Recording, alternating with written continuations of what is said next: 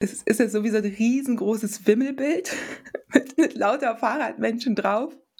Und ähm, meine Aufgabe ist es, A, zu, zu entdecken, wer da spannend ist. Oder ich bekomme einen Tipp, wer spannend sein könnte. Ähm, dann irgendwie Zusammenhänge zu sehen und dann in diesem Wimmelbild eben nochmal weiter zu gucken. Willkommen am Desire Alliance Lagerfeuer, dem Podcast zur Kommunikation in der Rad-, Outdoor- und Bergsportbranche. Mein Name ist Norman Bielig und ich treffe mich hier am Lagerfeuer mit Marketeers, CreatorInnen, Kreativen und AthletInnen der Branche zum Gespräch. Ganz ungezwungen und dennoch gehaltvoll. Wir fokussieren uns auf die narrativen Stränge unserer Aktivitäten, blicken auf Entwicklungen und erzählen Geschichten. Ganz unprätentiös, einfach aus dem Wunsch heraus Erfahrungen und Gedanken zu teilen und andere daran teilhaben zu lassen. Willkommen am Desirelines Lagerfeuer. Johanna Janke ist die erste hauptberufliche Podcasterin, mit der ich hier am Lagerfeuer spreche. In Johannas wundersamer Fahrradwelt nimmt sie uns mit in eben diese Welt, in Gespräche mit Ultracyclists, Gravel- und BikepackerInnen. Vor allem aber steckt sie mit ihrer Begeisterung an und arbeitet sich tief in verschiedenste Themen ein, wie kürzlich in das Thema Notfälle und Rettung bei Ultrarennen. Neben dem Podcast engagiert sie sich im Women Allride Kollektiv und arbeitet als Sportmentaltrainerin. Wir sprechen über ihren Weg zur hauptberuflichen Podcasterin, über die Vermarktung und Meilensteine und was sie mit ihrer Community schon alles anstoßen konnte. Für mich war es noch einmal ein tieferes Eintauchen in das Thema Ultracycling, aber auch ein spannender gemeinsamer Blick auf Fahrradjournalismus und die Branche. Willkommen am Desirelines Lagerfeuer, Johanna Janke wir machen immer das Bild von einem Lagerfeuer auf. Das heißt, die Vorstellung ist, wir waren den Tag gemeinsam radeln, sitzen jetzt am Lagerfeuer, trinken ein Bierchen und ich frage dich, wer du bist und was du machst. Was antwortest du denn da? Oh ja, also erstmal total schön am Lagerfeuer zu sitzen und äh, das Knistern zu hören. Ja, ich bin Johanna und ich mache hauptsächlich einen Fahrradpodcast, die wundersame Fahrradwelt und ähm, Nebenbei oder zusätzlich bin ich noch Sportmentaltrainerin, helfe also Athletinnen und Menschen, ihre persönlichen Herausforderungen zu meistern und berate noch so ein bisschen ja, Menschen aus der Fahrradbranche oder Markenfirmen, die sich gerne etwas diverser aufstellen möchten. Ja, Okay, dann lass uns vielleicht doch von da mal kurz so diesen kleinen historischen Abriss machen, ähm, ja, wie du zu der Aufstellung, ähm, also zu dieser Dreiteilung, von der du gerade gesprochen hast, auch gekommen bist. Wie kam es dazu? Ja, also ich muss dazu sagen, den Podcast mache ich jetzt seit drei Jahren und das war im Grunde eigentlich so ein Passion Project. Also ich kam zurück vom Transcontinental Race, das ich mitgefahren war und wo ich mit einer Freundin zusammen auch im Grunde Geschichte geschrieben hatte. Wir waren das erste Frauenteam, das das Transcontinental Race beendet hat, also gefinisht hat in der Zeit. Und ja, ich kam also zurück und hatte irgendwie das Gefühl, ich will meine Erfahrungen weitergeben und anderen Menschen eben ermöglichen, auch solche Dinge zu machen, weil ich wusste, dass es für mich relativ ja viel relativ schwer war und relativ vorurteilbehaftet, dieser Ultrasport und wollte einfach so ein bisschen die Hürden niedriger gestalten und eben mein Know-how weitergeben. Und genau, kam zurück und ich bin nicht so diejenige, die sich abends noch hinsetzt und lange äh, Blogbeiträge schreibt. Ich dachte einfach, Podcast bisschen einfacher. Äh, ja, denkst. wir wissen beide, wie viel Arbeit das ist, aber das wusste ich damals Gott sei Dank nicht. Also ich dachte, ach, ich erzähle so ein bisschen was, lad das hoch und gut ist.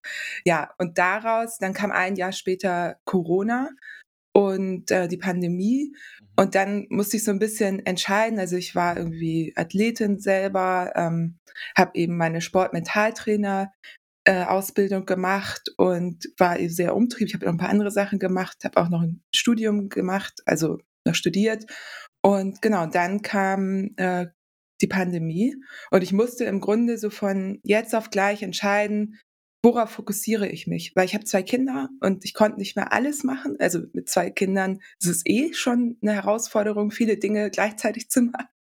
Und genau, dann habe ich einfach ähm, ja äh, entschieden, ich setze jetzt alles auf eine Karte, äh, starte mit dem Podcast, mache den regelmäßig, bringe erst einmal im Monat und dann, genau, bei einmal im Monat war ich schon. Mhm. und habe dann entschieden, den alle zwei Wochen rauszubringen, weil ein guter Podcast eben eine bestimmte Regelmäßigkeit auch braucht. Und habe dann Partner noch als Athletin selber gehabt, die dann quasi in den Podcast rüber gewandert sind. Das war irgendwie ganz cool. Und so konnte ich den, ja, eine Zeit lang habe ich wirklich 100% Podcast gemacht und bin, glaube ich, deswegen auch da, wo ich jetzt bin. Okay, magst du vielleicht mal kurz, also was ist das oder wo, wo bist du da gerade vom Stand her? Genau, wo bin ich? Ich bin da, dass ich mit meinem Podcast ich bin mache hauptberuflich Podcast jetzt. Ich habe meine eigene Firma gegründet, auch tatsächlich vor zwei Jahren, als es dann losging, in der Pandemie äh, mich selbstständig gemacht, äh, in dem ersten Lockdown. Aber ja, es war vorher geplant, aber ich habe es dann einfach durchgezogen. Ich habe gedacht, okay, jetzt denk nicht lange darüber nach, habe gegründet, äh, bin jetzt Unternehmerin, Einzel, also alleine, ne? Also ich habe jetzt keine Angestellten, ich habe Menschen, die äh, Freelancing für mich machen, also freie mit Mitarbeitende, ähm, sporadisch äh, und genau, mache hauptberuflich äh, Podcast und zusätzlich eben Sportmentaltraining und Beratung, also so wie es dann halt reinpasst. Ja, magst du mal erzählen, also wie funktioniert das? Wie kann ich in so einem ja, Spezialthema das Hauptberufliche aufstellen, ja, dass das funktioniert? Ja, also man muss dazu sagen, dass das auch nie so mein Plan war. Ne? Das ist, hat sich so entwickelt und wie genau das funktioniert, ähm, also finanzieren tut sich mein Podcast zumindest über ähm, Werbepartner. Also ich mhm. habe circa ein bis zwei Werbepartner pro Episode. Die zahlen ja für die Advertorials, die ich mache. Das sind von mir sehr gut ausgewählte Werbepartner. Also mhm. was ich zum Beispiel nicht könnte, wäre jetzt für irgendeinen Quatsch Werbung machen. Also da gucke ich schon genau hin. Und ich glaube, das ist auch der Grund, warum das so gut funktioniert, auch warum meine HörerInnen das so gut akzeptieren und das auch okay finden. Die wissen halt, wie viel Arbeit das ist und wie viel Recherche und ja, alles, was so dazugehört, ich in den Podcast reinstecke. Mhm. Und dass ich eben auch so ein bisschen auswähle und eben immer irgendwie einen Bezug auch habe zu den Produkten, die ich vorstelle. Ich habe die oft selber getestet und so weiter. Und die sind aber ganz klar abgegrenzt, also vom redaktionellen Inhalt. Also ich mache äh, nichts mit, ähm, klar fallen mal Begriffe von Partnern, mit denen ich zusammenarbeite, das ähm, ist klar, weil wenn ich eine bestimmte Fahrradmarke fahre, dann äh, rede ich auch manchmal darüber. Ne? Mhm. Das ist, das ist, glaube ich, klar oder sagt, was das für eins ist und es wird natürlich auch wahrgenommen. Aber ähm, was ich von Anfang an, was mir wichtig war, dass ich das ganz klar trenne, dass ich eben den Inhalt unabhängig vom Werbepartner gestalte. Und ich glaube, das ist in der Fahrradindustrie relativ ähm, selten, weil viele Medien auch von den Partnern abhängig sind. Und das bin ich nie gewesen und werde es auch nie sein. Also im Zweifel mache ich den Podcast einfach so. Und das kann ich, weil es auch immer wieder so ein bisschen Support gibt von der Community. Also ich habe so ein ähm, Kofi habe ich jetzt gemacht, da kann man irgendwie auch ein bisschen supporten. Freue ich mich immer tierisch, wenn da mal Nachrichten kommen und so kleinere Beträge.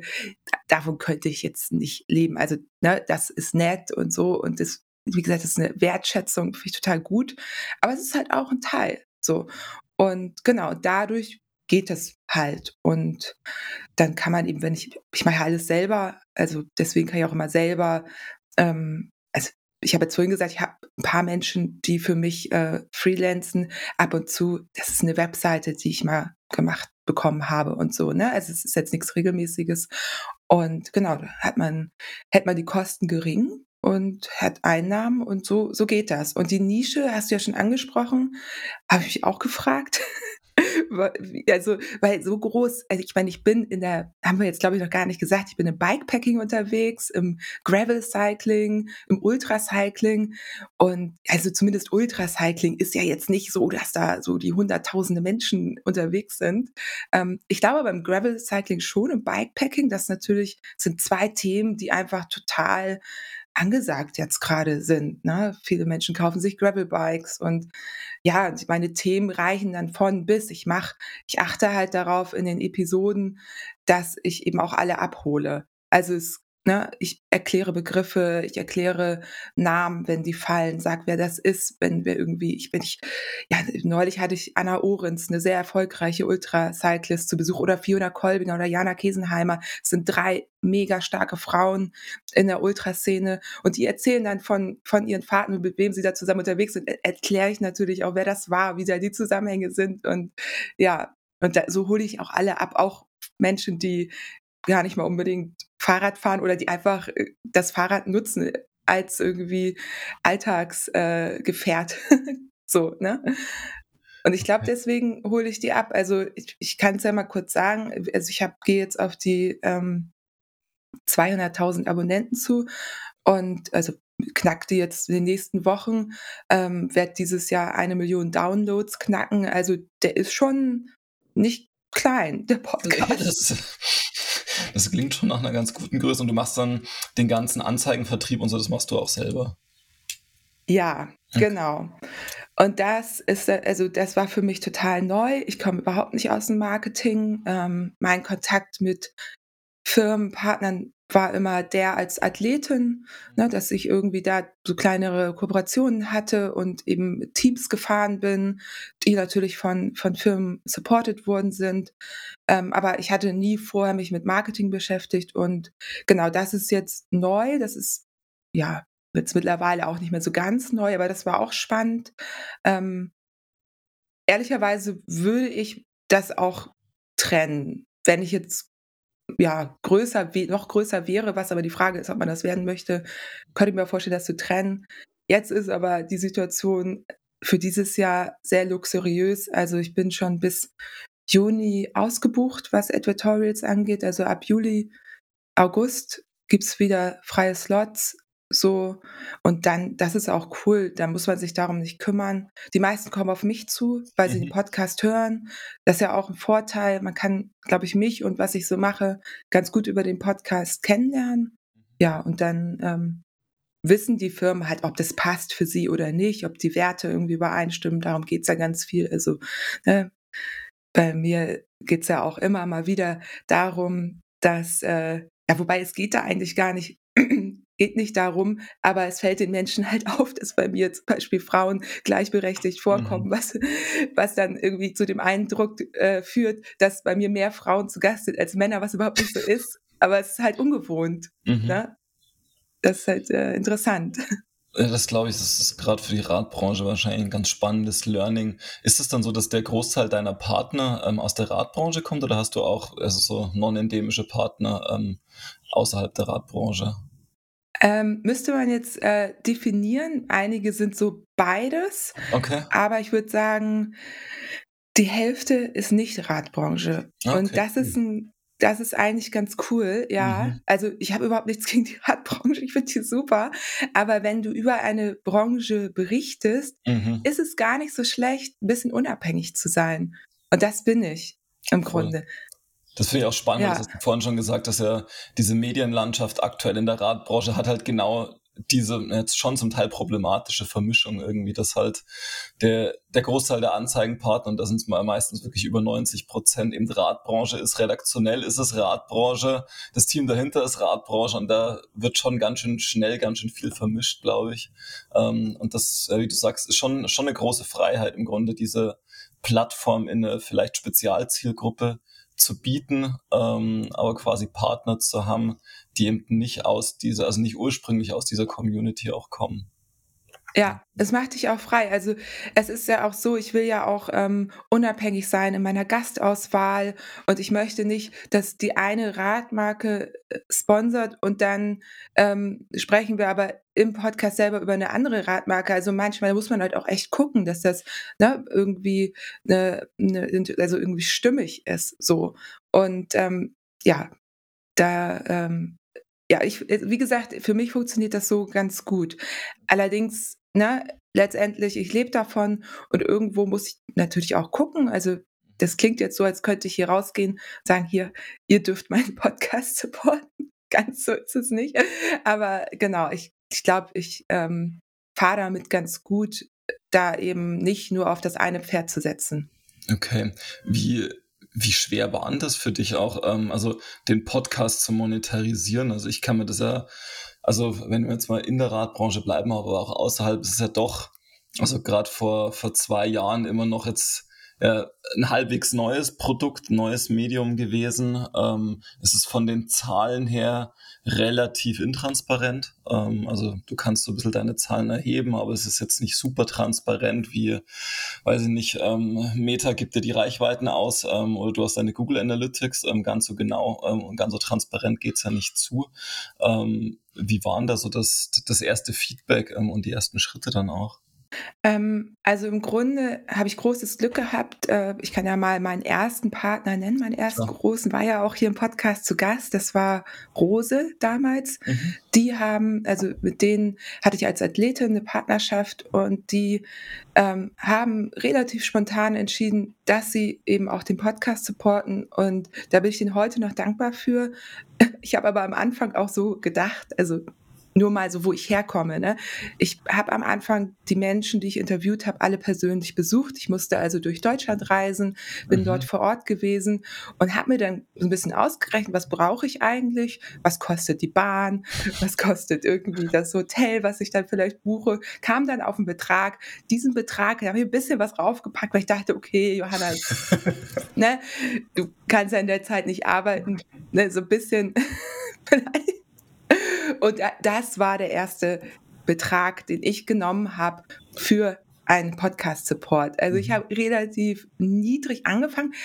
Man muss aber auch sagen, der Podcast war auch noch sehr klein. Ja. Ne? Also wenn du damals ausgerechnet hättest, was ich pro Download bekommen habe damals, war das schon okay. Also man mhm. muss eben auch klein starten. Ne? So, das war so, da war ich über fünf Folgen, hatte ich gemacht.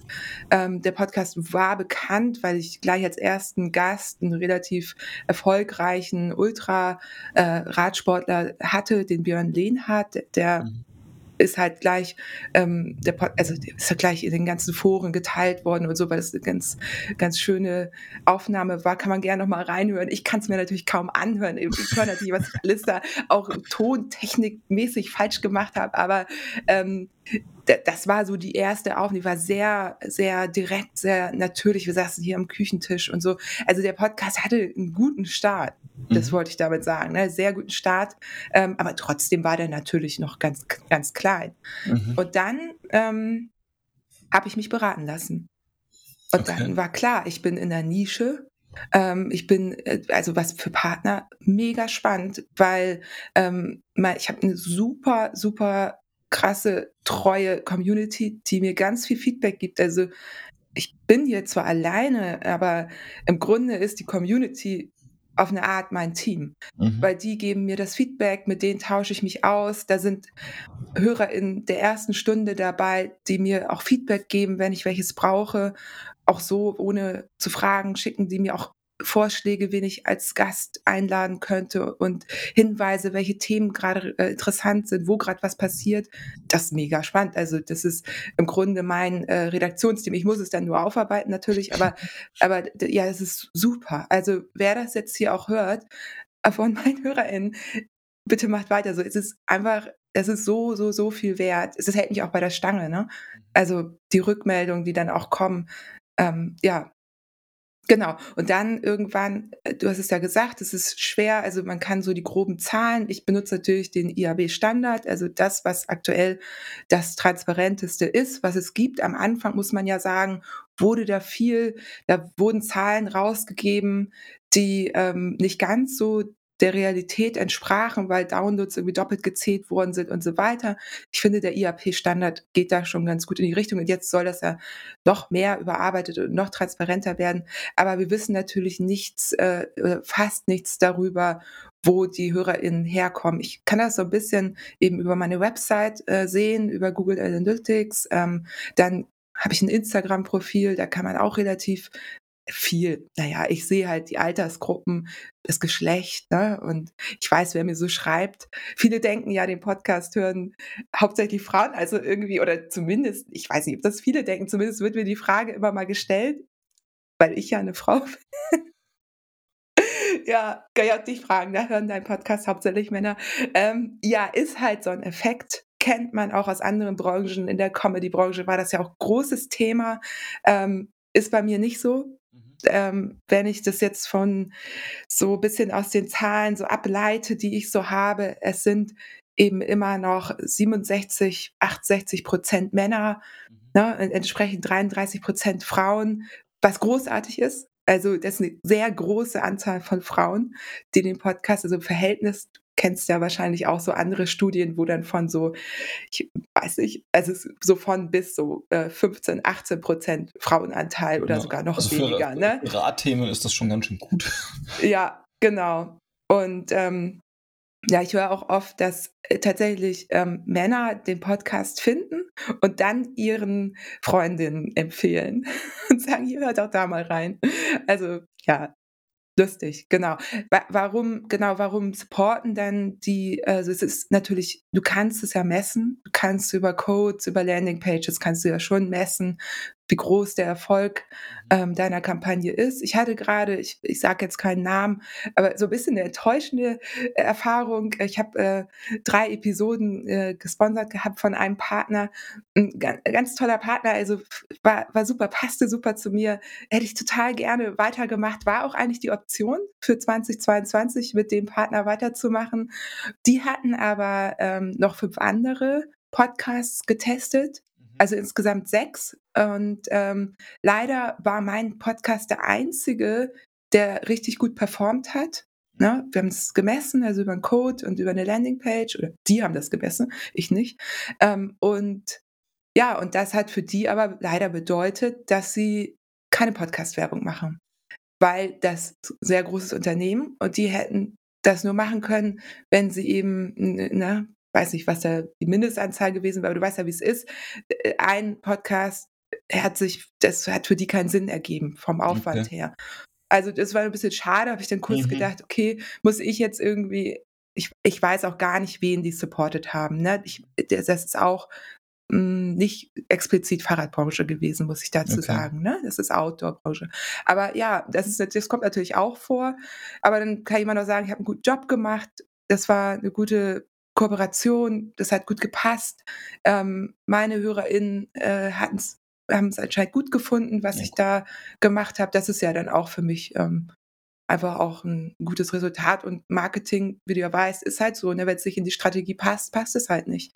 Ich kann, also ich finde es ja schon spannend, dass es tatsächlich so getestet wird und dass man dann halt eben auch sagt, okay, ähm, also ist für uns nicht vielleicht nicht der relevanteste Kanal. Ähm, vielleicht hätte man weiter dranbleiben können. Ich denke schon. Am Schluss geht es ja schon auch so ein bisschen darum, irgendwann zu sagen, also auf was fokussiere ich mich? Ich kann halt am Schluss oder mittlerweile nicht mehr alle Kanäle in gleicher Intensität betreuen. Und ja, da, da, da gebe ich dir auf jeden Fall recht.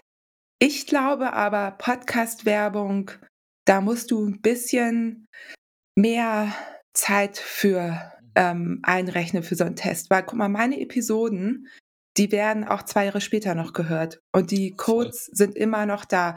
Klar, ne, es nützt mir nichts, wenn ich eine Kampagne fahre, dass da zwei Jahre später noch das eine Produkt beworben wird. Aber wenn du langfristig denkst, dass das auch ein Brandbuilding für dich und deine Firma ist, dann, also du solltest vielleicht schon mehr warten. Also so, die Codes sollten nicht nur einen Monat gültig sein. Ne? Also ich glaube, du brauchst da ein bisschen mehr Zeit, gerade bei meinem Podcast. Ich meine, ich mache Episoden, die sind teilweise, ich glaube, meine längste Episode war über drei Stunden lang. Das hört man nicht mal eben so. Aber die Menschen hören die ja nach. Ne? Die finden den Podcast, finden die Themen gut und dann fangen die von vorne an und hören alles durch. Ja. Und also auch Rose, ich nenne sie jetzt zum zweiten Mal, ich habe mittlerweile andere Partner, Rose äh, supportet den Podcast zum Beispiel gar nicht mehr. Ähm, aber die, auch die profitieren ja immer noch mhm. davon, dass sie, ich glaube, ich weiß, fast 20 Episoden supportet haben am Anfang. So, ne? Voll, also ich glaube, dass es so ein bisschen die Schwierigkeit ist, dass sowohl Podcast wie auch YouTube ähm, in einem gewissen Maße oft in der gleichen Abteilung abgehandelt wird wie irgendwie ähm, Instagram und TikTok, ähm, aber die Metriken halt vollkommen anders sind. Ähm, also wir merken das auch. Also ich finde es total spannend, welche Folgen bei uns irgendwie nach zwei Jahren immer noch, also tatsächlich so in diesen, in diese Top 5 ähm, unsere, unsere Wochenepisoden da so reinkommen, ähm, weil die einfach noch, noch oft gehört werden, noch oft gefunden werden. Ähm, und ich glaube, es ist ja immer so ein bisschen die Frage, was bin, also was für eine Brand bin ich und was für ein Ziel habe ich? Also eben, also bin ich eine Brand, wo ich mit Gutscheincode irgendwie sinnvoll arbeiten kann, irgendwie im D2C-Bereich oder geht es am Schluss auch stark um Image-Werbung?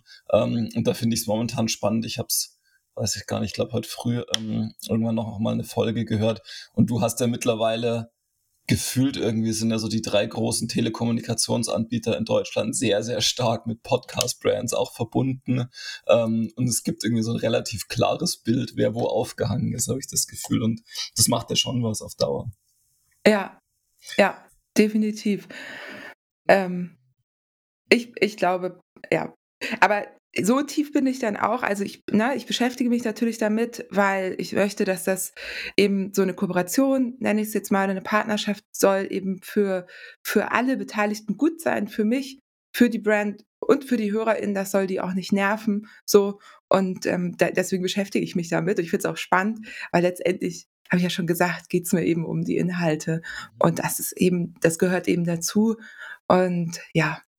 Dann lass uns vielleicht wirklich mal in diese Inhalte reinschauen ähm, und tatsächlich einfach so dieses, äh, was begeistert dich persönlich an dieser ganzen Gravel, Bikepacking, Ultracycling-Geschichte, um jetzt mal alles in einen Topf zu werfen? Ja, ähm, genau, ich, das sind jetzt also die Hauptthemen. Man muss aber auch sagen, auch Tanja Erath und Simon Geschke waren schon zu Gast. Ne? Also ich mache auch so ein bisschen klassischen Radsport und gucke immer mal über den Tellerrand.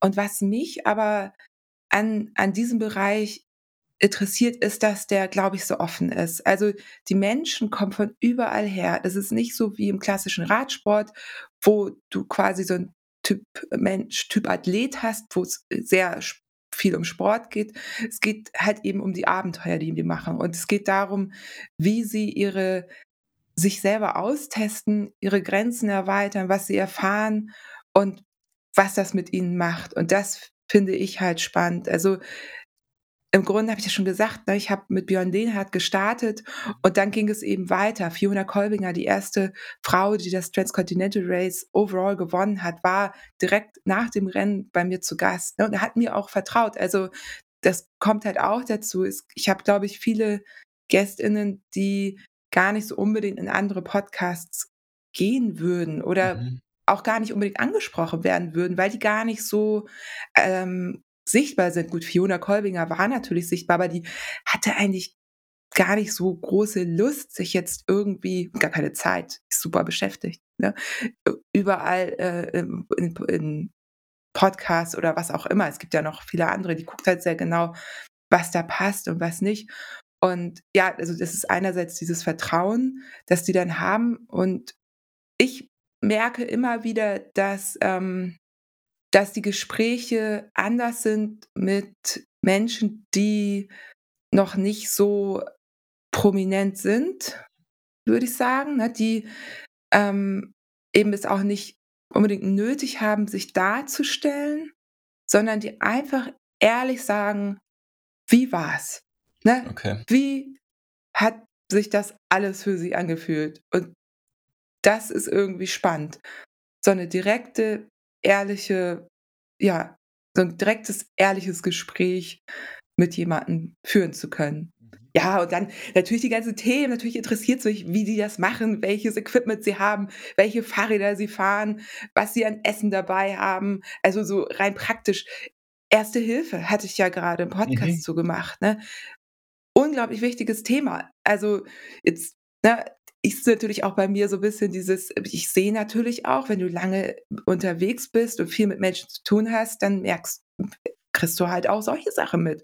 Unfälle passieren, Freunde von dir irgendwie haben schwere Unfälle und dann denkt man natürlich darüber nach, hey, wie sieht es eigentlich mit Erste Hilfe aus? Und dann ist auch noch der Ersthelfer von Anna Ohrens, mit der ich befreundet bin, die Ultra-Cyclist, von der ich auch erzählt habe, dann ist der auch noch Notfallsanitäter. Sowas das sehe ich dann zufällig. Ne? Das, das hat der auch nirgendwo äh, groß gepostet. Das, das ähm, habe ich durch Zufall auf Instagram gesehen, weil Anna irgendwie ihr neues Fahrrad Raphael genannt hat. Das ist, so heißt der Raphael. Ne? So, dann habe ich ja irgendwie weitergelesen. Hä?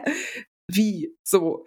Ja, und dann auf einmal gibt es zwei Podcast-Episoden aus Annas Perspektive und aus Raphaels Perspektive. Und natürlich wird dann nachher für den Erste-Hilfe-Podcast auch ein PDF erstellt, wo eine Liste, ähm, sich jeder eine Liste runterladen kann, wie er oder sie sein Erste-Hilfe-Kit zusammenstellen kann, Anregungen, nochmal Tipps für Erste-Hilfe-Apps und so weiter. Also so, ne, ich denke immer, ja, ähm, also mich muss es interessieren. Ähm, die Menschen müssen natürlich Lust darauf haben, die kommen, die SportlerInnen oder es gibt ja auch Menschen so aus der Bike-Branche, Rahmenbauer waren auch schon da, ganz, also auch super spannend. Und dann muss es aber auch einen Mehrwert haben. Also ich will nicht einen Podcast raushauen, ähm, kann man natürlich auch, Unterhaltung ist auch ein Mehrwert. Ne? Aber bei mir, ich finde immer, jede Person muss da irgendwie auch was für sich mitnehmen können. Und ja, und das, da, da, da achte ich dann halt drauf. So. Okay, spannend. Also ich finde es ich finde total witzig, ähm, oder das ist witzig, ähm, also weil das so eine, also das ist mir im, beim Hören auch schon aufgefallen, dass du so eine unglaubliche Begeisterung auch für Details hast. Also eben so dieses, also wo du jetzt erzählst mit dem, mit dem Notfallsanitäter, da geht's ja irgendwann super tief ins Thema auch rein.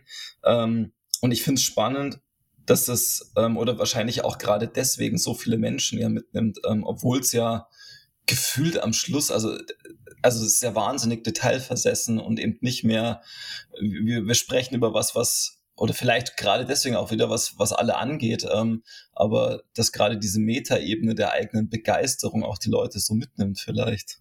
Ja, äh, ich habe mal äh, gedacht, eigentlich ist es so, es ist ja so wie so ein riesengroßes Wimmelbild mit, mit lauter Fahrradmenschen drauf. Und ähm, meine Aufgabe ist es, A, zu, zu entdecken, wer da spannend ist Mhm. Oder ich bekomme einen Tipp, wer spannend sein könnte. Ähm, dann irgendwie Zusammenhänge zu sehen und dann in diesem Wimmelbild eben nochmal weiter zu gucken. Und das sind auch so Sachen, die kannst du dir auch gar nicht richtig vornehmen. Also ich beobachte halt. Mhm. Ne? Ich beobachte, unterhalte mich und dann kommen die und dann denke ich, ah, das ergibt Sinn. Und wir hatten ja vor Aufnahmebeginn darüber gesprochen, dass ich manchmal sehr spontan aufnehme und die Episoden ne, teilweise nicht wirklich vorplane. Also die einzelne Episode schon, aber ich habe keinen Plan für das nächste halbe Jahr hier liegen. Ich habe groben, grobe Ideen für Themen und Menschen, mhm. aber meistens entwickelt sich das dann doch relativ spontan, wie genau dann die Episode aussieht und wer genau zu Gast ist. Manchmal tausche ich dann auch nochmal hin und her, weil ich denke, dass es in der Reihenfolge mehr Sinn ergibt. Also ja, Genau, das spielt da alles irgendwie rein. Ich weiß es nicht. Ich bin natürlich auch Coach, ne? Ich habe da natürlich auch irgendwie, ich, ich bin halt, mein anderer Beruf ist es halt auch Fragen zu stellen. Vielleicht spielt das da auch noch so ein bisschen mit rein. Ja, mich interessieren schon viele Details sehr genau und ich hoffe dann immer, dass es alle anderen auch interessiert. Aber es klingt ja durchaus danach. Ja, ja, ja. Also die, äh, genau. Ja. Hm, hast du ein Gefühl dafür, also was tatsächlich ähm, ja, Leute an diesen Themen, auch an diesen, am Schluss ja, also werden die wenigsten wahrscheinlich dann ähm, deine HörerInnen Ultracycling ausüben, aber eben so in diesem Gravel-Bikepacking-Bereich auch unterwegs sein. Aber was die an Ultracycling vielleicht auch so fasziniert, ich hatte es im Gespräch ähm, mit Raphael, also dem Gründer vom Orbit 360 letztens, dass mein Gefühl irgendwie so ein bisschen immer ist, dass dieses Ultracycling auch so eine so eine Art Sehnsucht nach einem einfacheren Leben ist, ähm, weil ja, also gefühlt Ultracycling ähm, natürlich an sich zeitlich und auch sportlich halbwegs komplex ist, aber in der Ausübung ja erstmal recht unterkomplex. Also es ist irgendwie, ich fahre den ganzen Tag Fahrrad, ähm, muss schauen, dass ich meine Kalorien irgendwie reinbekomme, ähm, abends mir was zum Schlafen suche und am nächsten Tag geht's weiter.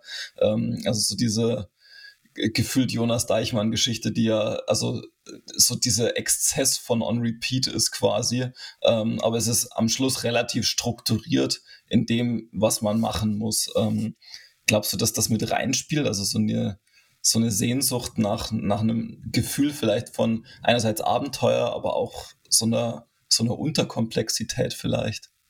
Ja, also ich glaube schon. Ähm, erstens, es kann halt jeder machen. Du brauchst keine besonderen Fähigkeiten, um aufs Fahrrad zu steigen und loszufahren. Mhm. Ne, wie weit du kommst, hat vielleicht ein bisschen was damit zu tun, wie schnell du fährst, wie sehr du daran gewöhnt bist. Aber seien wir ehrlich, in einem bestimmten Tempo kann auch die unfitteste Person 100 Kilometer fahren, mhm. darf halt nur nicht zu schnell fahren. Und irgendwann tut der Rücken weh, weil sie es nicht gewohnt ist, vielleicht in der Position zu sitzen.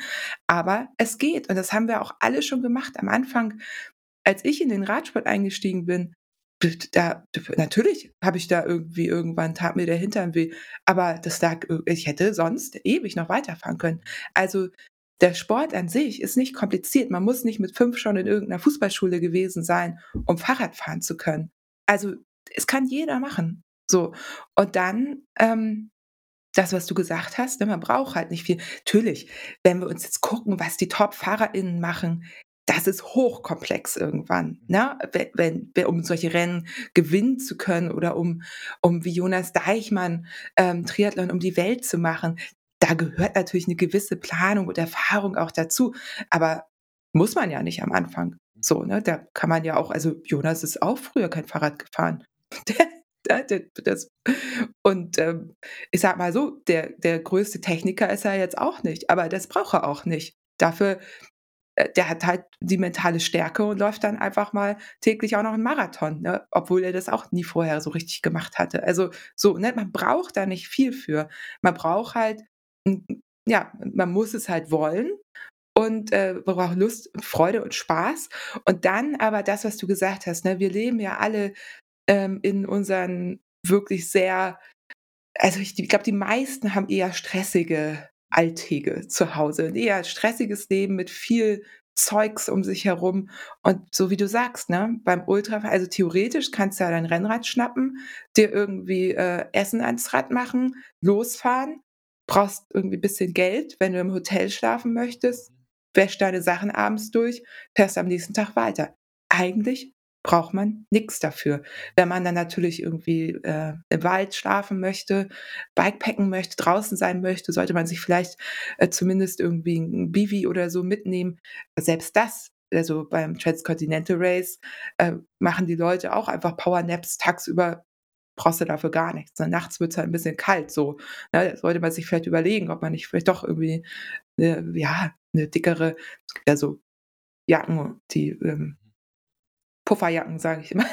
also ein bisschen isolierende Jacken einfach ähm, oder einen dünnen Schlafsack. Das, das würde auch reichen. Bis zu, wir gehen hier, wir fahren das Silk Road Mountain Race äh, in Kirgisistan mit und äh, müssen uns richtig ausstatten, weil da gibt es auch unterwegs nicht unbedingt was zu essen und es ist kalt. Ne? Dann habe ich natürlich an meinem Fahrrad eine ganz andere Ausrüstung dran. Das ist dann schon auch komplex und mit viel Planung verbunden. Aber eigentlich sind wir weg und wir sind nur damit beschäftigt, Fahrrad zu fahren, zu essen und irgendwann zu schlafen, weil sonst können wir nicht weiterfahren.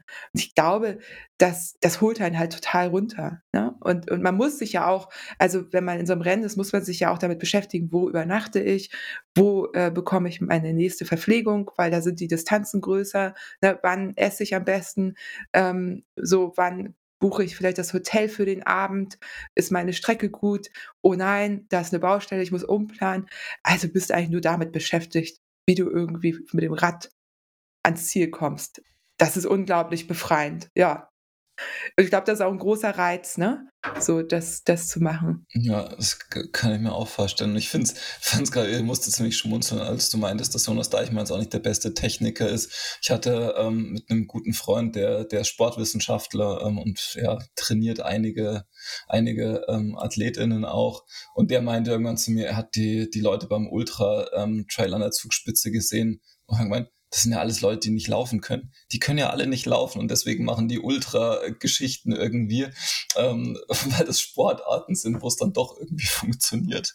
Ähm, ich glaube immer noch, dass es sehr übertrieben ist, ähm, weil die Leute schon, also gefühlt, ähm, wenn ich das gerade bei, ähm, bei Ultra-Trails mal mitbekomme, da finde ich es ganz spannend, wie der Körper adaptiert einfach auf das, was da, also was er da auch braucht. Und das irgendwie, wir haben das in der Vergangenheit immer wieder gesehen, wenn so Straßenläufer ähm, ins Trailrunning reingekommen sind ähm, und erstmal die ersten drei Kilometer nur gestolpert sind, ähm, weil sie ihre Füße nicht hochgekriegt haben.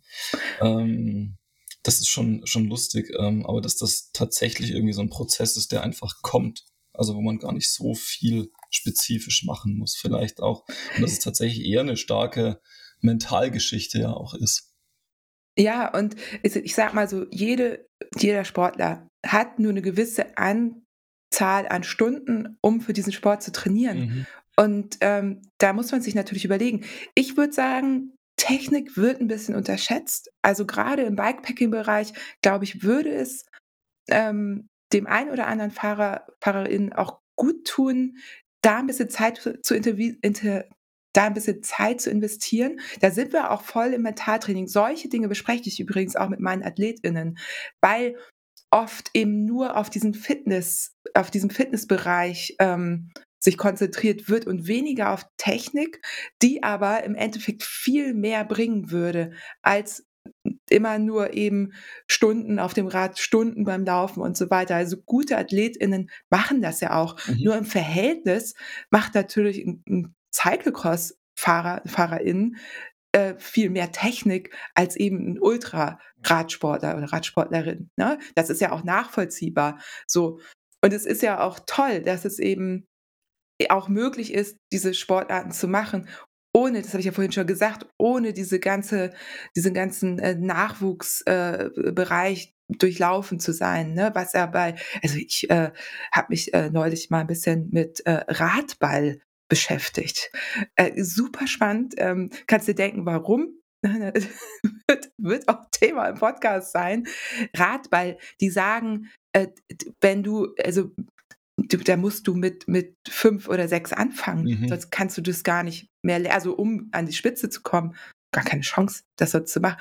Und es ist ja beim Fußball ähnlich. Also alle solche Sportarten, die sehr komplex sind. Ich komme ja auch aus einem sehr komplexen Sport. Ich bin ja, äh, habe ich gar nicht gesagt, eine ehemalige Rugby-Spielerin und habe irgendwie für Deutschland gespielt und so in verschiedenen äh, Ländern wie Neuseeland, Australien und so weiter.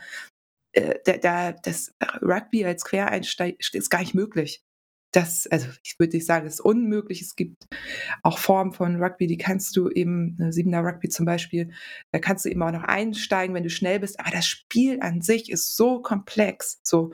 Und genau, und im, im Ultra-Bereich brauchst du, na, ne, da musst du eigentlich in erster Linie, musst du klug sein und taktisch gut drauf sein und gut mit Problemen umgehen können.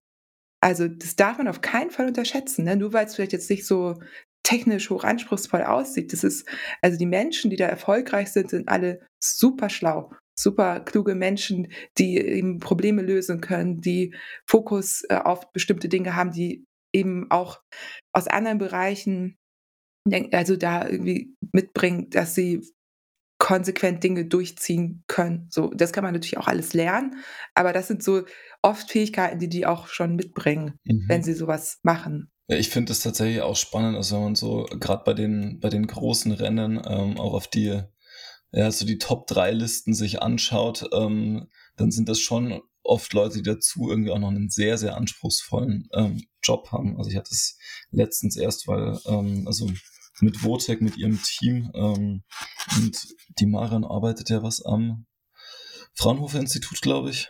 Ähm, und also, das ist ja, das sind ja schon relativ komplexe Zusammenhänge auch mit drin. Ja, also äh, ich habe viele MedizinerInnen.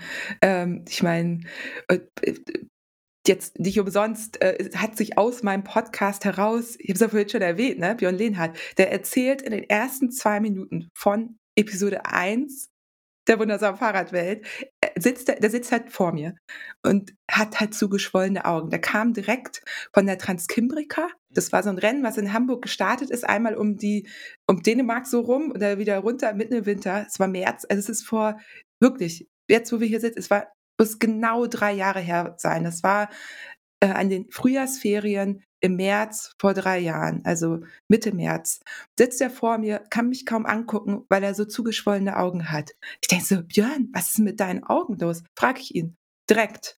Mhm. Ersten zwei Minuten meines Podcasts frage ich ihn, was ist mit deinen Augen los? Und dann rätseln wir, ja, was ist mit seinen Augen los? Er hat Schwellungen. Und jetzt, ne, drei Jahre später, kommt eine Studie raus zu diesem Thema, weil Fiona Kolbinger darauf eingegangen ist und, und erste Ideen hatte, woran das liegen könnte. Dann ist Jana Kesenheimer auf sie zugekommen, hat sie gefragt, hey, Fiona, ich habe da auch noch Ideen. Ich kenne aber auch einen Nephrologen, einen Nierenspezialisten. Wollt ihr euch nicht mal zusammentun?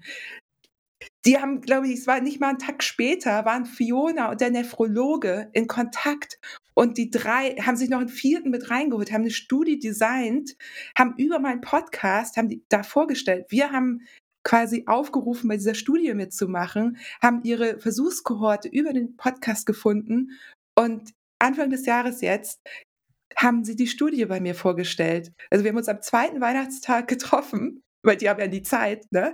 Die sind alle sehr beschäftigt, weil die eben alle ihre krassen Job machen. Also Jana Kesenheimer, die ist, die ist äh, promoviert in Psychologie, ne? Also Fiona ist sowieso, die, die macht ihren Facharzt und äh, die ist sehr umtriebig, die hat eigentlich überhaupt nie irgendwie Zeit. Ne? Deswegen sitzen wir am zweiten Weihnachtstag nachmittags zusammen digital und gehen die Studie durch und, und schauen uns die Ergebnisse der Studie an woraufhin sich schon wieder eine neue Folgestudie entwickelt hat, für die jetzt, ich habe gerade mit Jana gesprochen, über 2000 Menschen äh, den Fragebogen ausgefüllt haben und jeder, der noch irgendwas mit Wissenschaft zu tun hat, weiß, wie krass das ist. Mhm. Also du findest eigentlich keine Menschen. Wir mussten im Studium, wir haben Credit Points dafür bekommen, dass wir die Studien von anderen Studenten ausgefüllt haben, weil da nie jemand Lust drauf hatte. Ne? Und, aber das, das sagt auch was über diese ganze Ultracycling, Bikepacking, Gravel-Szene. Das ist die Szene. Die, die haben da Bock drauf. Und die wollen selber wissen, warum schwellen meine Augen an. Mhm. Ne? So. Und jetzt wissen wir, haben jetzt also wer es nachhören möchte, gerne. Anfang Januar habe ich eine Episode rausgebracht. Da nehmen wir eben die Studie auseinander. Das Paper übrigens auch ganz spannend. Das Paper, das, äh, das hatten sie eben im Dezember rausgebracht. Und ich hatte dann irgendwie aufgerufen, auch Fragen zum Paper zu stellen, ne, dass wir darauf eingehen können. Kam kaum Rückmeldung. Hat natürlich keiner gemacht, ne? Aber ein Podcast dazu, den hört man sich dann an. Also so. Das, also es ist, ja, genau, sowas. Ah. Ich kann das total nachvollziehen. Ah, ja. Also ich kenne dieses Feuer so ein Stück weit. Ich weiß wir waren ähm, 2021 im Herbst. Ähm, Liz, eine Mitarbeiterin von mir, ähm, wir waren am Gardasee ähm, und sind irgendwie einen Pass hochgefahren. Ähm, ich war schon ziemlich durch und sie hat mir die ganze Zeit ähm, von irgendwelchen sportwissenschaftlichen Studien erzählt und was bei Triathleten, irgendwie bei irgendwelchen Ironman-Finishern, die untersucht wurden und was alles verstoffwechselt wurde. Und die war da auch total drin ähm, und hat totales Feuer genau für diese Details und für diese Themen. Ähm, und ich finde es tatsächlich immer ziemlich cool, wenn Leute also für sowas so, so stark brennen und bei dir ist es ja auch so, also das ist ja auch dann eine wahnsinnig aktive Community, die da irgendwie dahinter steht. Ähm, und da wird mich also vielleicht mal vom Inhalt nochmal weggehend auch ähm, interessieren, kannst du festmachen, wann du so Meilensteine hattest, ähm, was auch diesen, ja, diesen Podcast Wachstum und diesen Aufbau der Community anbelangt? Also gab es ja. so, so Zeitpunkte, wo du gemerkt hast, okay, jetzt ist das richtig in die Höhe geschnellt? Ja, also, wie gesagt, ich hatte den guten Start mit Björn Lehnhardt. Mhm. Ähm, und äh, dann ist es so ein bisschen, ich war mir einfach nicht sicher, wie mache ich das, ähm, ne, wie oft kann ich produzieren. Ich hatte auch, also immer vor den Aufnahmen echt Respekt, ne? Weil du musst ja auch irgendwie abliefern. Ich hatte sowas ja nie gemacht, ne? Ich habe mir jetzt niemand beigebracht. Naja, genau. Und dann, ähm, das war eben im März mhm. und im August, September war dann Fiona da. Okay. Und das war krass, weil Fiona war in keinem anderen Podcast gewesen. Mhm. Ähm, der war das alles zu viel damals mit der ganzen Öffentlichkeit und hatte halt gesagt, sie kommt zu mir. Ähm, kurz nach dem Transcontinental Race, das heißt, ich war die einzige, die, äh, das einzige Medium, wo du mehr über das Rennen und Fiona Kolbinger mhm. erfahren konntest. Das war natürlich krass. Da hat der Podcast ganz schnell sehr viel Aufmerksamkeit bekommen. Dann im März danach, wir erinnern uns, der erste Lockdown, das war auch krass. Ich hatte ähm, Simon Geschke angefragt, weil Simon Geschke lebt vegan. Und ich wollte gerne was zum Thema vegan machen. Ich bin ja auch seit über 20 Jahren lebe ich vegan. Und das, ne, fand ich toll. Er ist ja, ich weil alle kennen Simon Geschke, sehr erfolgreicher Radprofi. Und äh, genau, den habe ich dann, das ist halt auch ein bisschen absurd, ne? den hatte ich dann, ich weiß noch, Freitagabend, ähm, 17 Uhr oder 16 Uhr waren wir irgendwie verabredet. Und ähm, waren halt so mitten im Gespräch. Du weißt ja, meine Aufnahmen dauern auch gerne ein bisschen länger. Und auf einmal sagt er, Johanna, ich muss jetzt unterbrechen. Ähm, wir haben gerade spontan Teamsitzung einberufen bekommen. So, haben wir unterbrochen, haben wir gesagt, okay, war ja mittendrin, ne? wir machen am nächsten Tag weiter. Und dann haben wir am nächsten Tag, hat er dann erzählt, das war die Teamsetzung, wo das Team erfahren hat, ähm, wie es jetzt unter Pandemiebedingungen weitergeht. Mhm. Und das waren halt krasse Sachen, die da passiert sind. Ne? Also das Team, ich weiß gar nicht, ob es direkt aufgelöst wurde, aber es, nee, es wurde nicht aufgelöst, aber es ging um Kürzung. Das war so das erste, ähm, das, die, das erste Team, das überhaupt dazu auch äh, äh, ein Statement abgegeben mhm. hat. Ne? Damals, man wusste ja von, nicht von äh, nirgendwem, was passieren würde. Es war mitten im Lockdown. Keiner wusste, was diese Pandemie bedeutete. Und sie hatten eben einen großen Einzelhändler als, als Sponsor, eine große Kette war das, ähm, die natürlich direkt betroffen war von der Pandemie und deswegen ausgestiegen ist. Und daraufhin ich hatte dann halt das Interview und ich habe dann auch direkt den Podcast äh, fertig gemacht und rausgebracht äh, am Montag, ähm, weil ne, das war einfach, das waren ja Neuigkeiten, äh, das hatte eine Relevanz, die hat, konnte nicht warten. Und darauf wurde, hin wurde der Podcast bei NTV zitiert. Also ne, es gab dann irgendwie einen Artikel über die Situation und die wundersame Fahrradwelt, also Simon Geschke, der in der wundersame Fahrradwelt äh, interviewt wurde und dort zitiert wurde, da, ähm, ich, würd, ich, da, ich kann da jetzt nicht rückblickend sagen, da, da gingen irgendwelche Zahlen hoch, aber auf einmal hatte der Podcast wirklich auch eine Relevanz in den Medien. Da wurde mir klar, krass, ähm, ich bin nicht eine Person, die irgendwie Interviews macht und Content produziert, sondern ich mache hier, ich, ich, ist immer noch schwierig für mich dazu sagen, aber es ist halt auch Journalismus. Ne? Ich habe ja mhm. bestimmte Kriterien, ähm, nach denen ich auch ähm, arbeite. Und ja, das ist halt mehr als nur einfach eine Person, die irgendwie es spannend findet, mit Menschen zu reden. So, auf einmal hatte der Podcast eben eine Relevanz und das, das war so ein Meilenstein für mich selber. Dann, ähm, genau, dann ganz klar ähm, auch an alle draußen, die Podcasts machen, Regelmäßigkeit. Ne? Ich hatte dann ja ähm, auf zwei Episoden pro Monat umgestellt. Das mhm. war schon gut, weil du bist einfach häufiger in den Charts du hast mehr Downloads, also ne, du bist einfach häufiger sichtbar und Podcasts zu finden ist ja immer eine Herausforderung. Und außerdem wollen die Menschen dich auch regelmäßig hören. Und von zweimal im Monat bin ich dann auf alle zwei Wochen umgestiegen nach dem Sommer, also ungefähr ein halbes Jahr später. Und das war dann, also das, das war einfach, ja, das war wirklich äh, das hat ganz klar zu der Veränderung geführt. Ich glaube, ich sehe das auch an den Zahlen, auch an den Donnerstagen, an denen ich keinen Podcast rausbringe. Dass mhm. das, äh, da gehen die auch immer noch mal so ein bisschen hoch. Also ich könnte, glaube ich, auch wöchentlich produzieren, aber ich schaffe es einfach nicht. Ähm, aber ja, also der Bedarf ist, ich dachte halt erst, Mann, ey, wer will sich das denn so oft anhören? Ne? Einmal im Monat reicht, aber wirklich, ich könnte wöchentlich produzieren und die HörerInnenzahlen würden wahrscheinlich sogar noch steigen. So, ja. Also das ist eben Regelmäßigkeit, ne?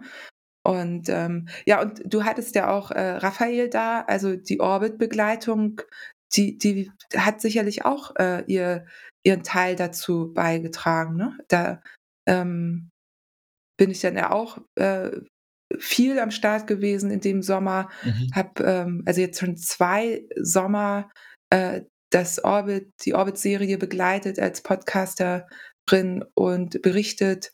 Ähm, genau, das ist natürlich auch ne, allein wegen der Häufigkeit, ähm, in der dann die Episoden erscheinen, weil dann habe ich wirklich immer noch eine zusätzliche Episode gemacht. Mhm. So, ne? Ja. Okay. Mm, dann lass uns vom Podcast ähm, nochmal ein Stück weggehen. Ähm, in das Thema ähm, Women Alright Kollektiv. Ähm, ich habe so ein bisschen, also jetzt ist es wahrscheinlich ähnlich. Ähm, mit Juliane so ein bisschen wenig Zeit gehabt, ähm, am Schluss darüber zu sprechen. Ähm, schauen wir mal, wie wir es jetzt machen. Ähm, magst du uns da vielleicht nochmal so kurz mitnehmen, was das genau ist, was ihr da macht, was eure Zielsetzungen sind? Ähm, das fände ich spannend. Ja, du, du musst einfach jede von uns nach und nach einladen und wir erzählen dann immer ein bisschen was. das ist nämlich auch ganz interessant. Ich bin ja nur eine von acht. Äh, wir sind acht Frauen, die sich zusammengetan haben, um eine Plattform für Finter oder Flinter wie wir jetzt sagen, in, in der Fahrradwelt zu schaffen. Also wir haben einfach gemerkt, das habe ich vorhin auch gar nicht erwähnt, das ist mache ich als ehrenamtlich gerade, ähm, gemerkt, dass es einen Bedarf gibt de, der noch nicht abgedeckt wird. Also es gibt einen Bedarf einerseits von Flitterpersonen ähm, nach Inhalten, die von den klassischen Medien nicht geliefert werden und andersrum aber auch äh, den Bedarf von, von uns und eben auch andere, wir sind ja auch eine Plattform für andere Personen, eben auch Inhalte und sich zu zeigen und andere zu zeigen, sichtbar zu machen. Und das hat dazu geführt, ich habe ja über den Podcast ähm, viele tolle Menschen kennengelernt. Irgendwie spielte das rein, oh, dass wir vor ja mittlerweile auch schon anderthalb Jahren ähm, überlegt haben, äh, dieses Projekt zu starten, beziehungsweise schon vor zwei Jahren. Wir waren erst eine kleinere Gruppe so und haben dann ähm, das The Women Alright Kollektiv gestartet mit dem Ziel, eben die Plattform in Form eines Blogs, aber auch in Form eines Instagram-Profils, wir sind auch auf Twitter zu schaffen, um eben Inhalte unsere Themen in die Welt. Also da geht es um, um Themen, vor denen sich dann auch viele andere so ein bisschen scheuen. Ne? A, habe ich ja schon gesagt, ne? also die Fahrradbranche ist halt Männer dominiert immer noch. Das führt dazu, Männer kriegen auch eher mit, was andere Männer tun. Das ne, ist einfach so ein bisschen auch äh, in der Natur der Sache, dass, dass das lange so war, dass auch eine, was heißt, es war nicht lange so, aber irgendwie, wie auch immer, es gibt viele Gründe dafür, sind in den Medien hauptsächlich Männer präsent. Es ist nicht so bunt, wie wir es gerne hätten. Und, und ja, da haben wir gemerkt, wir müssen wir was tun. So, ne? Und äh, das ändern. Und da wir ähm, wenig Erfolg damit hatten, äh, anderen zu, zu, erzählen oder zu sagen, hey, ändert das mal. Also ich meine, wie, wie lange gibt es schon die Forderung an große Fahrradmagazine, dass sie doch endlich mal irgendwie auch, auch die Frauenthemen, also was heißt Frauenthemen? Es gibt ja auch eigentlich gar nicht so richtig Frauen, also die einzigen spezifischen Frauenthemen sind irgendwie Periode und Zyklus, aber alles andere ist ja, jetzt fällt mir zum Beispiel spontan Bestimmt gibt es da vielleicht noch anderes, irgendwie was noch ganz speziell ist, aber ne, also das ist ja das Einzige, wo du wirklich sagen kannst, okay, weil selbst dafür könnten sich Männer ja auch mal interessieren. Also wäre ja auch mal ganz spannend für Männer und tun sie ja auch, merken wir ja auch. Also unsere Artikel lesen alle Menschen, ne, nicht nur Frauen, weil es eben spannend ist, da eben auch mal die Perspektive zu sehen. Und genau, das haben wir eben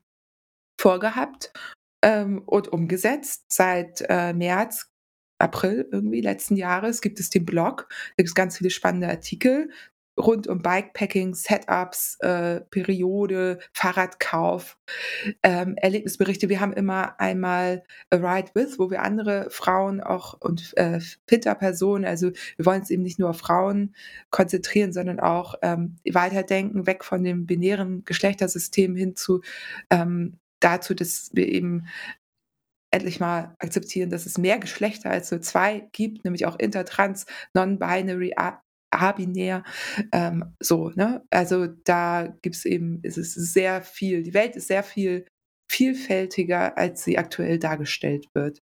Ja, und deswegen haben wir das gegründet und wir wollen auch so ein bisschen, es ist so ein bisschen so wie mit dem Podcast zeigen, wie es funktionieren kann, mhm. so dass sich eben andere Dinge, äh, andere gerne Sachen abgucken können, aber auch so ein bisschen pieksen, ne? Also, wir sind halt auch der Meinung, dass, ähm, dass das eben auch so nicht weitergehen kann. Es ist halt auch einfach nicht fair, dass AthletInnen nicht den die Berichterstattung bekommen wie Athleten, weil sich das einfach direkt auf Sponsoren und so weiter auswirkt, ne? Also, wir, die Medien, tragen im Grunde die Verantwortung dafür, dass alle gleichberechtigt sichtbar gemacht werden und somit auch gleichberechtigt diesen Sport ausführen können und gleichberechtigt werden, wenn es um die Verteilung von Sponsorengeldern geht. Mhm. Vor allem ist ja, also gerade dieser ganze Ultra-Bereich ist ja auch ein Bereich, ähm, wo sportlich ähm,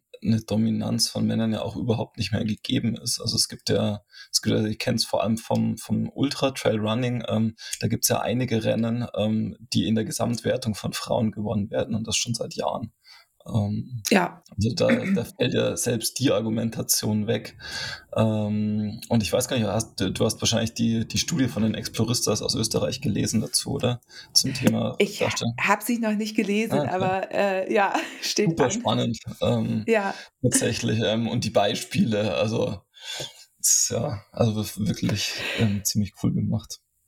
Du irgendwann, also ich beschäftige mich ja nicht erst seit gestern mit diesen Themen, also die begleiten mich seit ich, ich meine, ich bin mit 18 in die Nationalmannschaft gekommen. Ne? Also seitdem weiß ich, dass ich als Frau nicht so behandelt werde wie der Mann, der gleich gut spielt. Ne? Und da geht es auch nicht darum, ob ich schneller oder so bin, sondern einfach darum, dass ich gleichberechtigt behandelt werden möchte. Mhm. Und die mhm. Themen, ich verstehe es auch langsam nicht mehr. Ich verstehe es wirklich nicht mehr, weil, also die Fahrradbranche, ich meine, Worum geht's denn? Es geht darum, Produkte zu verkaufen. So, wie, wie einseitig ist es denn gedacht, diese Produkte nur an Männer verkaufen zu wollen? Also, ich denke, gerade jetzt, wo sich so, wo die, ich weiß, wir haben gerade den Hype, aber die Pandemie, die wirkt sich ja auch krass auf die ganze Branche aus, ne? Also viele Firmen, das, das ist, glaube ich, das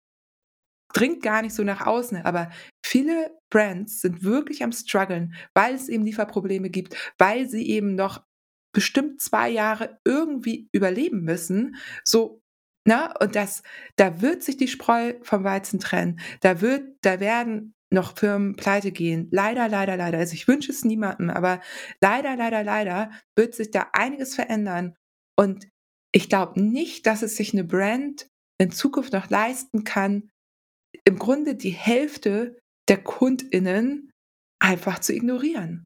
So, weil das wird ja getan. Wenn nur in Richtung Männer gedacht wird, dann fallen, also dann verpasst man die Chance, das eigene Produkt auch an die 50 Prozent, die noch über sind, zu verkaufen. So. Und ich glaube nicht, dass das langfristig eine kluge Taktik ist. Nee, vor allem glaube ich, ist das, also das ist so ein bisschen, ich habe so ein bisschen das Gefühl, dass es ähm, eine, eine Systematik, die die Radbranche schon immer so ein bisschen hat. Also das war wie als E-Bikes aufgekommen sind und Werbung dafür gemacht wurde, ähm, Leuten, die eh schon Rad fahren ähm, und Mountainbike fahren, ähm, E-Bikes zu verkaufen, was ich immer noch nicht verstehe. Und gedacht habe, so, nee, ich, also ich könnte meine Zielgruppe einfach mal vergrößern. Ähm, die anderen Leute, die kaufen auch noch 20 Jahre normale Bikes, bis sie sich vielleicht irgendwann ein E-Bike kaufen.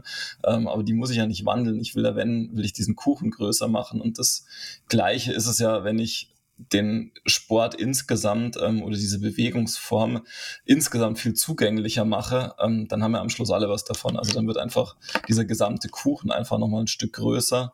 Ähm, aber ja, genau so ist es. Runter. Aber ist komisch, ne? Ja, total. Also ich meine, ist es so logisch. Ich, natürlich, ich bin auch, äh, ich bin tatsächlich auch für Quoten. Ich bin dafür, dass sich Firmen selber, also weil, um dahin zu kommen, müssen die Firmen natürlich was tun. Also wenn da nur Männer sitzen, dann ist das ein bisschen schwierig, so auch sich Kampagnen zu überlegen, die eben nicht Männer ansprechen. Ne? Muss, also da muss man sich vielleicht Beratung von außen reinholen, aber idealerweise ist dann ja auch die Branche selber ein bisschen diverser aufgestellt. So. Also ja, das es hat in der Vergangenheit schon zu Erfolg geführt, das zu tun, sag ich mal so. Und mhm. ja, ich verstehe es auch nicht. Da ist der große Kuchen und man nimmt sich irgendwie nur so ein kleines Stück raus. Und du sagst jetzt auch, sich da auf den Bereich Sport zu konzentrieren, ist, denk, bin ich ganz bei dir. Ne? Also jetzt, ich meine, gerade jetzt kaufen sich so viele Menschen Fahrradzubehör, Fahrräder, haben sie jetzt hoffentlich alle, aber da wird es ja auch weitergehen. So, also ich meine, wir wissen ja alle N plus eins.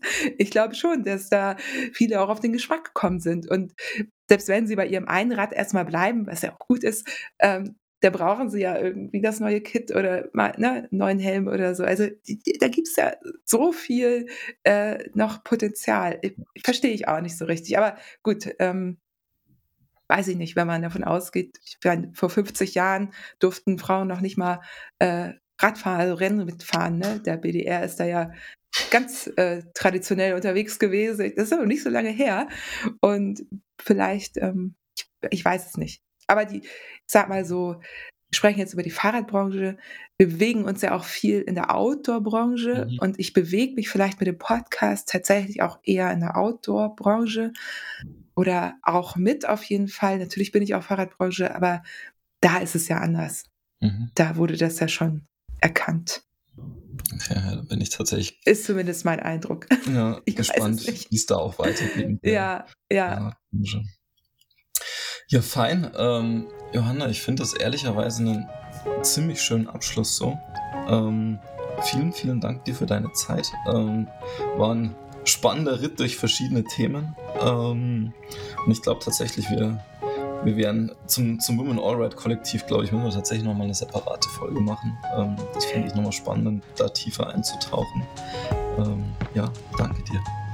Ja, sag Bescheid. Herzlichen Dank für die Einladung. Und ja, genau, The Women Alright. Also können Leute gerne auch jetzt irgendwie auf die Seite gehen, gerne auch im Podcast reinhören. Da erzähle ich ja auch ab und zu von. So, aber ich glaube auch, ähm, das äh, Thema so anzustreifen ist schon gut. Aber ja, komm, wir kommen auch gerne nochmal. Andere von uns gerne auch. Freue ich mich drauf.